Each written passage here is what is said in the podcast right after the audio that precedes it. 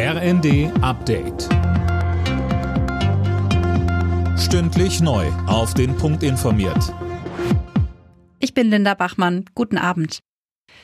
Viele Politiker in Deutschland sind enttäuscht über den EU-Kompromiss zum Ölembargo gegen Russland, darunter auch Bundeswirtschaftsminister Habeck. Beim CDU-Wirtschaftstag teilte der Grünen-Politiker vor allem gegen Ungarn aus.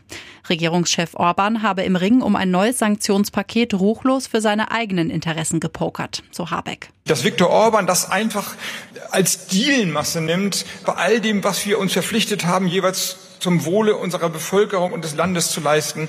Das ist ein Missverständnis dessen, was ein Amtseid in dieser Zeit bedeutet. Die steigenden Preise machen vielen Menschen weiter enorm zu schaffen. Bundesarbeitsminister Heil verteidigt deshalb noch einmal sein geplantes Klimageld zur Entlastung.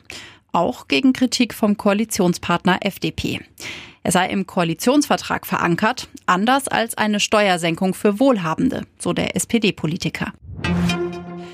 Finanzminister Lindner hat seinen Haushaltsentwurf im Bundestag verteidigt.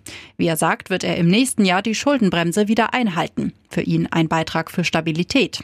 Damit werde auch der Inflation entgegengewirkt. Sönke Röhling. Ja, denn indem man nicht immer mehr umverteile und immer mehr Subventionen erfinde, so Lindner, nehme man den Druck von den Preisen. Die Opposition war erwartungsgemäß nicht ganz so zufrieden mit dem Etat.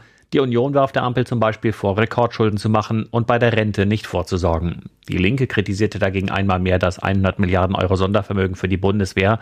Das sei grundfalsch, so Parteichefin Wissler. Die Milliarden sollten in ihren Augen eher in den sozialen Zusammenhalt investiert werden. Schlechter Handyempfang in Bus und Bahn. Das geht vielen Deutschen auf die Nerven. Bei einer Verivox-Umfrage hat sich jeder Dritte über häufige Netzausfälle im ÖPNV beschwert. Vor allem in ländlichen Gebieten gibt es nach wie vor viele Funklöcher. Alle Nachrichten auf rnd.de